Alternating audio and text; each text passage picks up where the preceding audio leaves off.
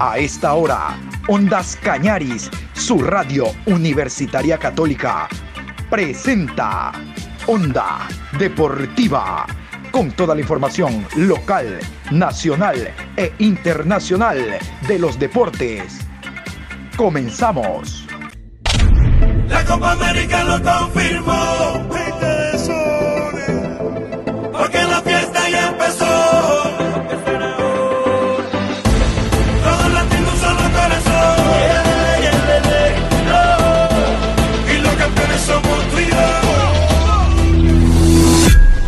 ¿Qué tal? ¿Cómo les va? Saludos cordiales, saludos mi querido Patricio, iniciando la semana laborable hoy martes 25 de mayo, programa 740 a lo largo del día de Onda Deportiva.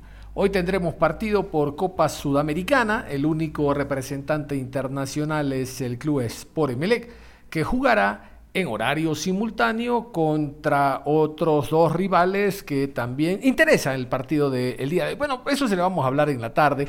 Emelec debe de ganar para pasar a siguiente fase, dependiendo de otro resultado, aún perdiendo puede clasificar, pero ese es otro tema.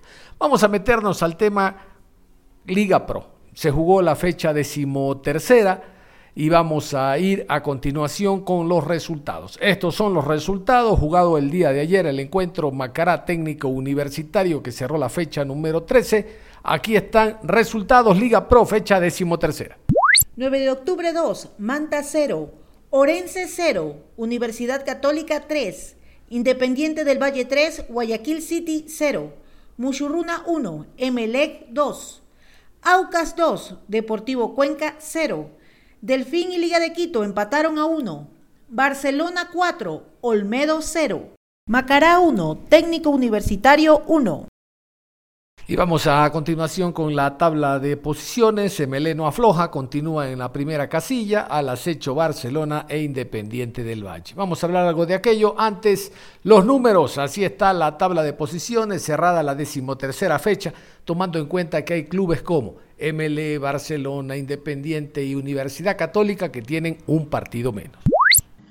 En la primera casilla Emelec, con 12 partidos jugados, 10, 29 puntos más 11. Segundo Barcelona, con 12 partidos, 27 puntos más 17. Tercero Independiente del Valle, 12 partidos, 25 puntos más 10. Cuarto Mushurruna, 13 partidos jugados, 21 puntos más 3. Quinto Macará, con 13 partidos, 20 puntos más 2. Sexto, Universidad Católica, con 12 partidos jugados, 19 puntos más 9. Séptimo, Liga de Quito, con 13 partidos, 19 puntos más 1. Octavo, Delfín, con 13 partidos, 17 puntos menos 1. Noveno, 9 de octubre, con 13 partidos, 16 puntos, 0 gol diferencia. Décimo, Aucas, 13 partidos, 16 puntos menos 1. Décimo primero, Manta, 13 partidos jugados, 15 puntos, menos 3. Décimo segundo, Técnico Universitario, 13 partidos, 13 puntos, menos 4. Décimo tercero, Deportivo Cuenca, 13 partidos jugados, 12 puntos, menos 5. Décimo cuarto, Orense, con 13 partidos, 11 puntos, menos 9. Décimo quinto, Olmedo, 13 partidos, 10 puntos, menos 14. Décimo sexto, Guayaquil City, 13 partidos jugados, 9 puntos, menos 16. Muy bien, ahí estaba la tabla de posiciones. Realmente que las fechas que se vienen a continuación son vitales. Se dan cuenta que a diferencia de la jornada 12, donde ganó Barcelona, MLE Barcelona, Independiente y Mushurruna, ahora Mushurruna no ganó, casualmente enfrentó al MLE, el MLE visitante, escuchaban ustedes, le gana 2 por 1 allá en el estadio Bellavista. Por lo tanto, ya está en posiciones eh, no atractivas el equipo de Mushuruna, es decir, para ganar la etapa.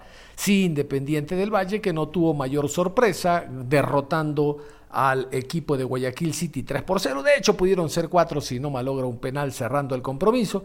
Barcelona no tuvo problemas en derrotar al Centro Deportivo Olmedo 4 por 0. En la parte baja siguen perdiendo partidos, Olmedo, Orense, Guayaquil City, realmente tienen una situación complicada. Pero ya les había dicho yo de que esta etapa, la primera del campeonato, nadie pierde categoría, así que de seguro con la para que hay por el tema eliminatorias, Copa América, los equipos se reforzarán e intentarán en la segunda dar todo y algunos en la mediocridad en la que viven no perder categoría, si bien no se llega a un torneo internacional, no pierden categoría y el próximo año siguen cobrando, ¿no? A pesar de que demore en pagar eh, Gol TV, que tiene los derechos, no deja de ser una cantidad importante de dinero que hace años no se hubieran imaginado los clubes en tener. Y esa es la mediocridad en que se maneja el fútbol ecuatoriano. Liga de Quito sigue siendo el rey de los empates, tiene siete en total, no pudo ante un equipo como el Delfín, que no es el del 2019, se dan cuenta ustedes, el equipo del City vuelve a perder. Vean, escuchaban la tabla y Barcelona tiene una capacidad goleadora impresionante, 27 goles, 27 goles a favor. El peor equipo en cuanto a defensa es Guayaquil City, 27 goles en contra. Y el resto anda ahí, subiendo, bajando, subiendo, bajando, pero realmente el atractivo está en la parte alta donde Melé tiene 29 y en esta semana, ah, en esta semana se viene una fecha realmente muy importante. Esta fecha 14 es la última porque ya viene enseguida la eliminatoria Brasil-Ecuador, Brasil-Ecuador-Perú. Eh, vienen los jugadores convocados, la lista se va a conocer, como siempre, al estilo de esta federación, el día sábado en la noche, para que nadie reclame. Entonces, esta fecha va a ser muy decisiva. Vamos a escuchar la fecha número 14. Escuche. Viernes 28 de mayo, 19 horas, Olmedo versus Manta. Sábado, 14 horas, Delfín frente a 9 de octubre. 16 horas con 30, Guayaquil City versus Mushuruna. A las 19 horas, Deportivo Cuenca frente a Técnico Universitario. Domingo 30 de mayo, 13 horas 30, Macará versus Aucas. A las 16 horas, Liga de Quito enfrenta a Orense. 19 horas, Emelec versus Independiente del Valle. A esa misma hora, Universidad Católica enfrenta a Barcelona. Escuchaban ustedes, hay horario unificado, es obvio, eh, juegan los tres punteros del campeonato y para coincidencia los dos primeros, eh, el primero y el tercero se enfrentan, es decir, Emelec ante Independiente del Valle y el segundo que es Barcelona jugará en Quito ante Universidad Católica. Está por demás eh, ratificado que el horario sea unificado para que ninguno corra con ventaja. Y lo segundo es que el día de ayer se conoció que el club Sport Emelec ha solicitado la presencia del VAR, del video de asistencia arbitral, en el Estadio Capoel para el encuentro Emelec Independiente del Valle. La presencia del VAR garantiza en alguna medida que los árbitros cometan menos errores, pero lo que sí pone en duda es, yo no digo que los árbitros sean corruptos o no, no, no, no, eso no, no, no, no lo puedo decir, no, no, no se puede observar. Lo que sí está en claro es que la capacidad arbitral está en duda. Desde el momento en que el presidente de los árbitros, el señor Muentes, dice, no, es que nos falta VAR, nos falta VAR, pues bueno, vamos a pedir VAR para este partido trascendente. MLE hace la inversión porque duda de la capacidad que ya su presidente semanas atrás dijo, quiero VAR y cada semana que se equivocan es porque no hay VAR. O sea, los árbitros no son malos, es el VAR, el VAR que no existe. Por Dios, qué justificación tan mediocre para una mala actuación arbitral.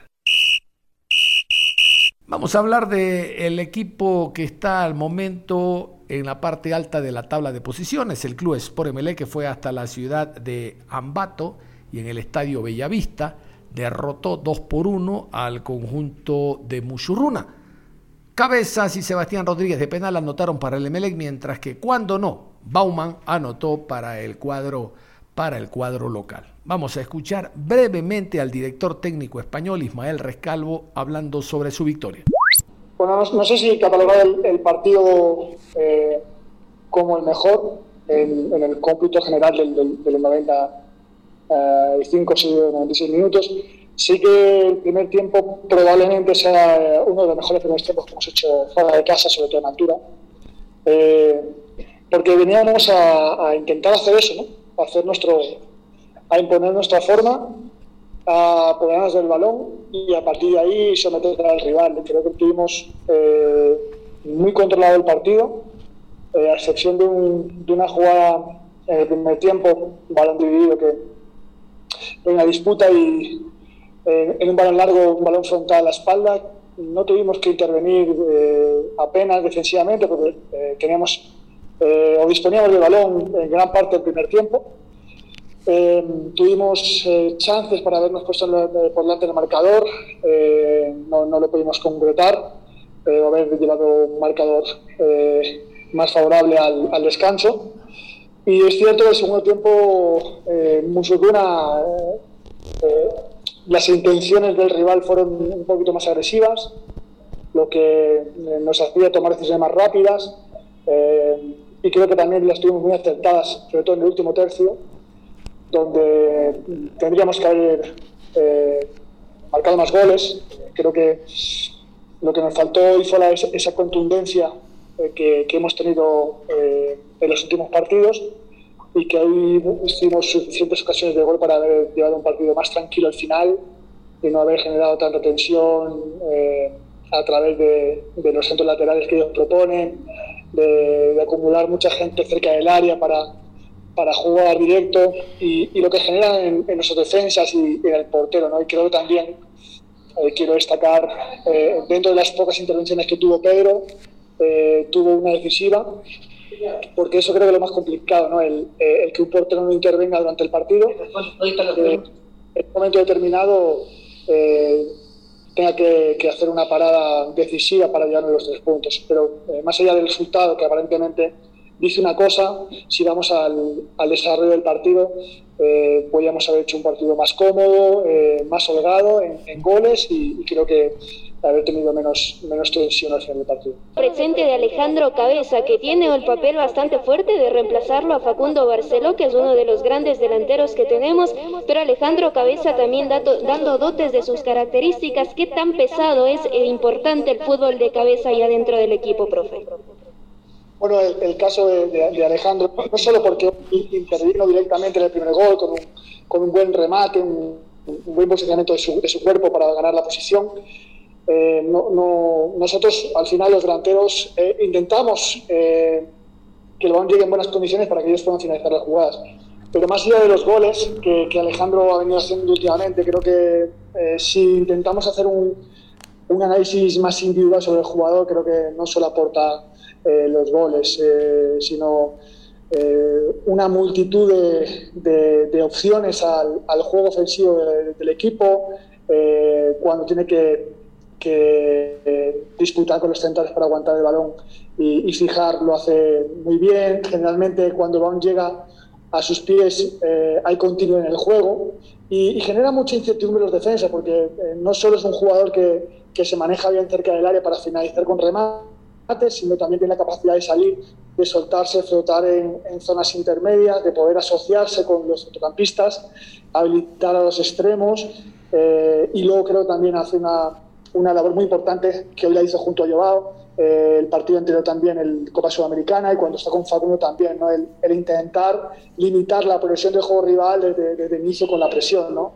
Y son jugadores que tienen un gran desgaste, que, que tienen una gran condición física para poder aguantar los 90 minutos eh, presionando arriba porque intentamos eh, recuperar el balón lo más, lo más cerca de la portería rival y, y sobre todo pues, que el no tenga una salida eh, automatizada o predeterminada para que nos puedan progresar. ¿no? Creo que no solo en la labor ofensiva en goles, sino también en, la, en las tareas defensivas es un chico muy comprometido y que aporta muchísimo al equipo.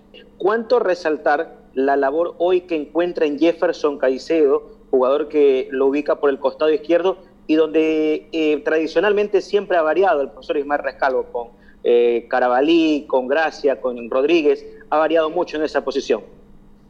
Sí, hoy nos, nos decantamos por Jefferson. Eh, precisamente el, el, último partido eh, con Tolima no jugó porque tenía una, una pequeña y, y, no lo encontramos. Estaba convocado, hice una prueba el día de antes, eh, pero no estaba al 100%, decidimos que no, que no jugase con, con Tolima.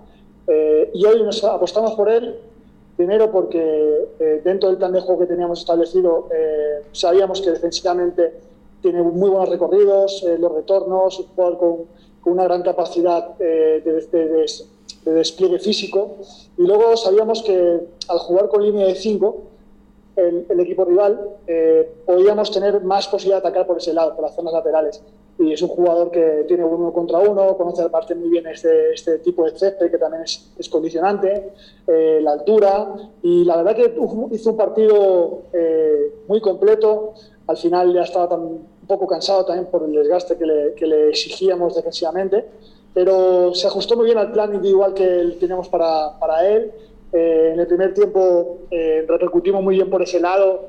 Eh, hubo dos acciones que pudo haber generado más, más acciones uno contra uno y defensivamente estuvo muy, muy ordenado. defendió su zona con, con, mucha intensidad, no fue superado uno contra uno. Entonces creo que es un, un jugador importantísimo. Como digo, tenemos otras alternativas, como Jackson Rodríguez, como Carabalí, como Ángel, que han venido también participando ahí, han hecho buenos partidos, eh, pero para este partido teníamos claro que ese jugador que nos podía dar un plus en este encuentro era Jefferson y creo que... Y vamos a escuchar al asistente técnico de Giovanni Cumbicus. ¿Por qué el asistente? Porque Cumbicus le recordó a la mamá y el Día de la Madre había pasado hace rato, así que lo echaron al técnico de Mushurruna, Giovanni Cumbicus, el asistente Fabián Torres asistió en rueda de prensa y ahí hubo la presencia de Ondas Cañares. Desde el punto de vista de la preparación física y para responder a la primera pregunta, eh, bueno, hemos venido haciendo un muy buen trabajo desde, ese punto de vista. Eh, no creo que ese haya sido un factor que haya sido determinante. Creo que pasó por, por, por, por, por otros factores, eh, por otros componentes, tal vez ir un poco más desde lo táctico, tal vez el resultado también influyó en lo emocional, y de una u otra manera esto también hace mella eh, en el aspecto técnico eh, genera imprecisión y dificulta un poco conseguir los objetivos desde el punto de vista táctico.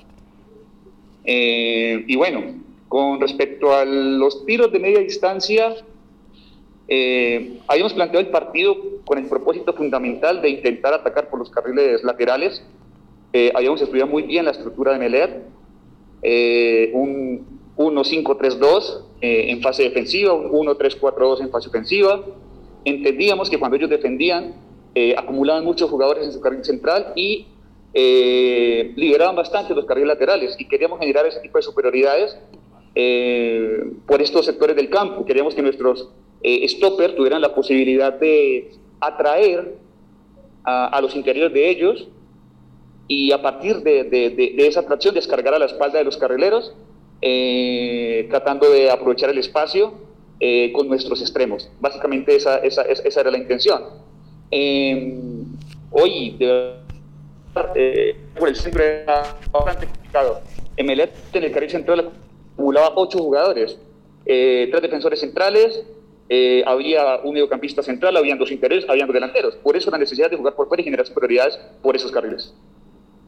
Ok, muchas gracias. La siguiente pregunta por parte de nuestro compañero John Hidrobo. Adelante, por favor. Gracias, muy amable. Profesor, buenas noches. Al margen del resultado, yo quiero decir que hicieron un gran partido. Realmente terminaron arrinconando al Emelec. El Emelec no tuvo salida clara, tuvo que saltar línea. Hicieron un gran partido, profe. No entró, pero bueno, hicieron un gran partido, reitero. Profe, la consulta, usted que estuvo más cerca, entiendo que la expulsión del profe Cumbicus se iba a dar al término del primer tiempo, pero no hubo chance del, árbitro de echarlo e iniciando el segundo lo expulsa. ¿Qué hubo? ¿Exceso verbal? ¿Nos puede contar? Y le reitero, profe, así es el fútbol. Si su equipo hubiera aprovechado las ocasiones, estuviéramos hablando de otra cosa. Saludos. Eh, bueno, eh, primero que todo, muchas gracias eh, por esa percepción, esa idea que tiene de, nuestro equipo y el trabajo que venimos haciendo. Y segundo, bueno, hasta donde tengo entendido y según lo que me dijo el cuarto juez, eh, es que creo que hubo exceso verbal, pero pues no sé de verdad dónde, dónde lo hubo, pero bueno, son cosas que a veces pasan y, bueno, hay que, hay que sortear esa, esa, esa situación ya para, para, para los partidos que vienen igual. Eh, siempre hay una comunicación total con el profe Giovanni, quien es la cabeza de este propósito. Esta semana Deportivo Cuenca juega como local ante el equipo de técnico universitario el próximo día sábado en horas de la noche. Será el último partido de Guillermo Duró al frente del equipo, desde la banca, dirigiendo, porque ya para la decimoquinta fecha, después del parón que hay por eliminatorias y Copa América, estará Guillermo Sanguinetti. Volvió a perder el equipo del Cuenca, está en una situación incómoda, resulta que hay peores que él, Orenses, Olmedo y Guayaquil City. Por eso no se ve tan nefasta la situación. Reitero, que viva la mediocridad. Porque como hay otros peor que yo y total, esta etapa no desciende nadie, pues no interesa. No interesa mucho. Vamos a escuchar a Guillermo Duró hablando de lo que significó este encuentro que pierde 2 a 0 ante la UCA. En contra, los resultados en contra que se, vienen dando, eh, siempre te genera un bajón. Pero Hoy creo que ese bajón lo pudimos eh, recuperar con la entrega, con el sacrificio, con un equipo completamente comprometido para salir de esta situación. Así que, bueno, hay que seguir trabajando en base a eso, no descuidarlo y, bueno, afrontar el partido con técnico bien arriba. Profe, preguntarle sobre su idea de juego para la tarde de hoy si bien se incorporó a tres mediocampistas, tres volantes y también tres atacantes, eh, quisiera saber cuál era la idea de juego que usted quería plantear hoy frente al conjunto de Aucas. La que se vio reflejada en los primeros 20 minutos antes del, gol de, de. Creo que, hicimos un, buen partido, en lo táctico salió, salió bien, abriéndolo por afuera, creándole situaciones, eh, no dejándolo salir y jugar. Lamentablemente la precisión en, en, las dos jugadas que tuvieron afuera del área, eh, goles realmente eh, importantísimos de, otro partido. Así que, bueno, eso quizás te, te, va desenfocando de, de, todo lo planificado que había estado realmente muy bien en los primeros minutos. Aprobado de todo, Guillermo, en los últimos tres o cuatro partidos, ¿Qué hay que cambiar en Deportivo Cuenca? ¿Con qué se queda Guillermo? Ha probado a Uriarte, a chicos como Pazmiño, ha dado chance. Creo que tendrá una larga charla con el técnico Sanguinetti en qué se puede mejorar y en qué se va a poder cambiar este plantel, ya pensando en la segunda etapa, Guillermo. Buenas tardes. ¿Qué tal, Diego? Pensando en, lo que viene y todo, yo creo que, lo primero que hay que salir de, de esta racha negativa. Eh, y después sacar conclusiones en qué fue lo mejor y volver a lo que a lo que dio resultado. No, hoy hoy hubo parte de, de lo que no ha dado resultado con los tres volantes centrales, con mucha recuperación, mucha entrega, con un equipo quizás eh, de mitad de cancha adelante mucho más rápido.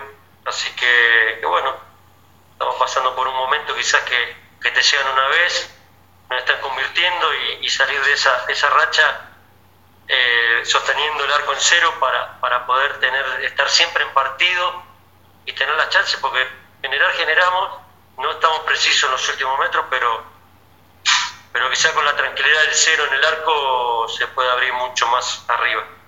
La felicidad de Héctor Vidoglio, el director técnico de El Papá, porque tiene una seguiría de partidos que no pierde y realmente el equipo vuelve a recuperar el nivel que había mostrado en otros encuentros.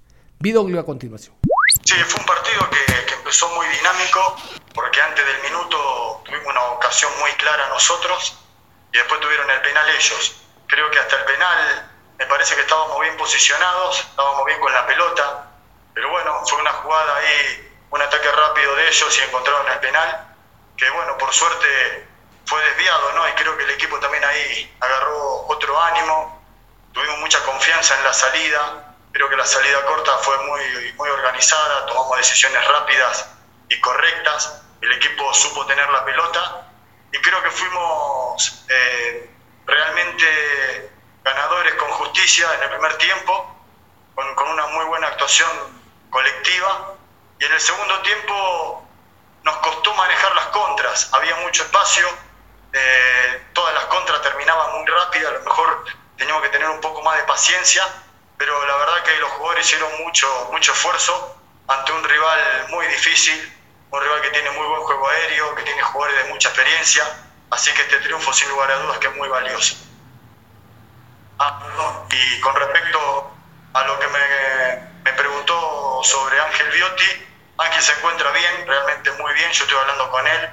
Eh, nada, le faltó el oxígeno por un rato, no sé si fue algo como parecido a algo de ataque de pánico, pero realmente está totalmente recuperado y está con los muchachos ahí en el vestuario. Es la primera victoria de Aucas en la liga profesional. Pero le consulto, ¿usted considera que el, el equipo se relajó en el segundo tiempo? Esto a pesar de que tuvo un penal que no fue pitado por parte del árbitro Carlos Orbe y el cual pudo aumentar la ventaja de su equipo. Gracias. No, no pienso que el equipo se relajó. Eh, el rival también tuvo sus méritos, trató de, de jugar en campo nuestro. Por momento el medio campo se rompió, pasó a ser una zona de paso para ambos equipos, hizo que, que los equipos se partieran y eso a lo mejor te termina dando esa impresión. Pero nosotros tuvimos mucho recorrido en la cancha, supimos aprovechar los espacios y nos faltó, como dije anteriormente, tener un poco de paciencia para tener un ataque más organizado. Realmente estoy conforme con, con el sacrificio, el amor propio que están poniendo los jugadores después de haber pasado por esta enfermedad tan difícil casi el 95% del plantel. Y bueno, en primer lugar, eh, felicitarle por la victoria. Vamos, eh, se puede decir, cuatro victorias consecutivas. Y eso hace ver una perspectiva completamente diferente de Sociedad Deportiva Aucas. Eh, ¿Qué podemos esperar, eh, eh, profe, a, a, a, vísperas ya prácticamente de finalizar la primera etapa y empezar eh, con una cara diferente de parte de, del equipo? Gracias. No, obviamente que ahora nos quedan dos partidos muy difíciles, uno por Copa Sudamericana en Brasil y el último de esta etapa el domingo, pero después yo creo que podemos esperar de Aucas de un equipo mucho más compacto, más competitivo, con, mejor juego, porque vamos a tener mucho tiempo para trabajar, vamos a tener una pretemporada en el medio entre este campeonato y, y el comienzo de, de la segunda etapa, más la última fecha de este campeonato. Así que realmente yo confío mucho que, que con trabajo, que fue lo que nos faltó debido a, a que estamos jugando eh, domingo, miércoles, domingo, jueves, entonces más lo que hemos tratado de recuperar a los jugadores que otra cosa. Pero con muy poco los jugadores han entendido una idea, la verdad que de a poquito se van convenciendo, así que yo creo que podemos encontrar un AUCA mucho mejor en la segunda etapa, porque vamos a tener mucho más tiempo de trabajo. Profe, quería consultarle y más bien quería que usted pueda hacer un análisis de lo que ha sido eh, Aucas en esta primera eh, etapa. ¿Cómo analiza usted al, al, equipo? ¿Son los partidos finales? ¿Qué siente que le falta a su equipo para eh, la segunda etapa empezar con todo y pues pelear por los torneos que tengan que disputar? Sí, no, yo creo que en esta primera etapa fuimos un equipo irregular. Nos han pasado muchas cosas que también uno no las quiere utilizar como excusa, pero permitió a que el equipo sea irregular. Yo creo que en esta segunda etapa vamos a encontrar un equipo mucho más convencido de la idea de juego, un equipo más dinámico, más agresivo, que trate de cargar el área rival con mucha más gente y, y, bueno, para eso necesitamos tiempo, sabemos que lo vamos a tener, lo vamos a tener, así que estamos muy, muy confiados de que vamos a encontrar un AUCA mucho más competitivo.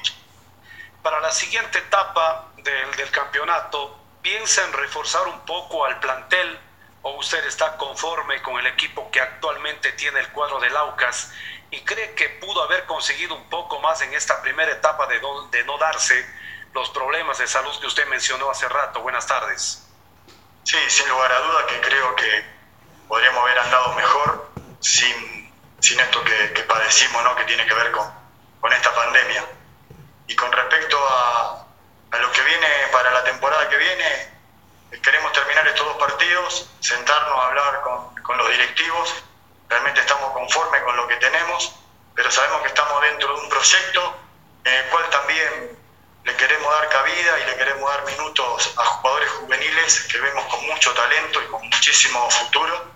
Así que bueno, vamos a esperar el momento justo para, para sentarnos y ver de qué manera podemos estar... Eh, de, la mejor manera, ¿no? Valga la redundancia para, para, lo que viene. Muy bien, ahí estaba algo de lo que significó esta fecha décimo tercera del campeonato, que como escuchaban al inicio ustedes, habrá horario unificado entre Católica Barcelona y Emelec ante Independiente del Valle, con pedido del VAR por parte del Club Sport Emelec. Al cerrar, decirles, recuerden, después de las 13 horas vamos a hablar del único partido que tiene un equipo ecuatoriano el día de hoy. Emelec en el Capuel enfrenta al conjunto de Talleres de Córdoba, que desde el domingo en la tarde está en la ciudad de Guayaquil. A la misma hora, 19 horas con 30, en Venezuela, no en Colombia, en Venezuela, el equipo del Deportes Tolima recibe a Bragantino. Ya saben, en Colombia no se puede desarrollar por el tema social que vive ese país, pero será a la misma hora, horario en dos países. Los detalles del porqué se los contamos en la tarde haciendo fuerza para que el Emelec clasifique a la siguiente ronda de Copa Suramericana. Cerramos la información deportiva, pero usted no se cambie, continúe en sintonía de Ondas Cañaris. Nosotros hasta la tarde.